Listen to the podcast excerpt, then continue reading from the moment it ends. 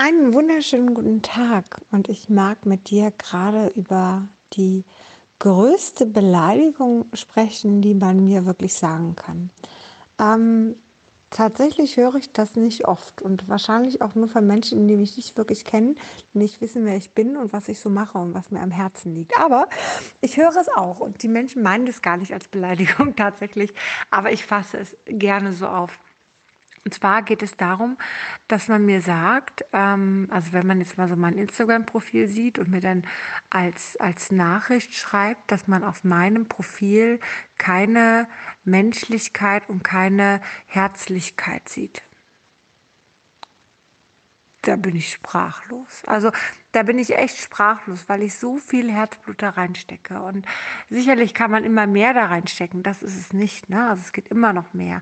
Aber es geht so viel um, um Menschlichkeit, um keine Ahnung, ich schreibe jedem an, der mir folgt. So, ich, keine Ahnung, bin, bin total bemüht, jedem zu antworten. Es geht nicht immer, es tut mir leid. Es ist wirklich, auch langsam macht es Ausmaße, da geht mir auch schon mal was unter. Ja, mein Gott, ich bin ja auch nur ein Mensch am Ende des Tages. Aber ich gebe wirklich unfassbar viel von Herzen gerne, unfassbar viel Inspiration, unfassbar viele Ideen, Gedanken, keine Ahnung was. Ähm, und dann so etwas zu sagen, ja, wie gesagt, die Person meint es nicht als, ähm, als Beleidigung, ja, aber es kommt für mich tatsächlich so an. Sie, es muss ja nicht immer so gemeint sein, wie es auch ankommt. Ist ja immer wieder unterschiedlich.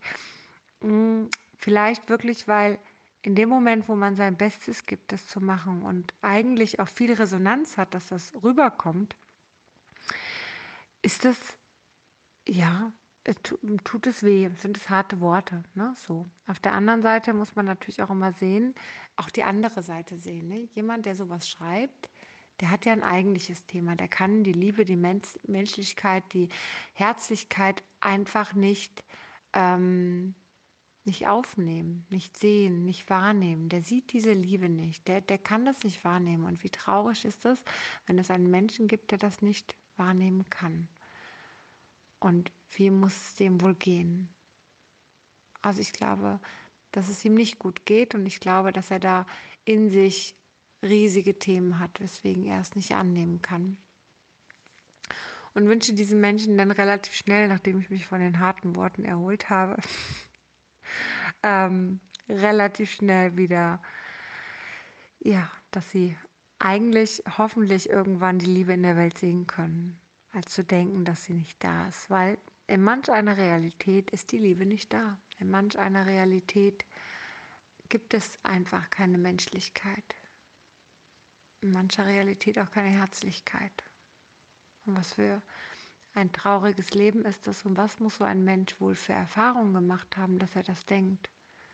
Vielleicht schon in der Kindheit seiner Mutter und seinem Vater. Vielleicht ein Waisenkind. Ich weiß nicht.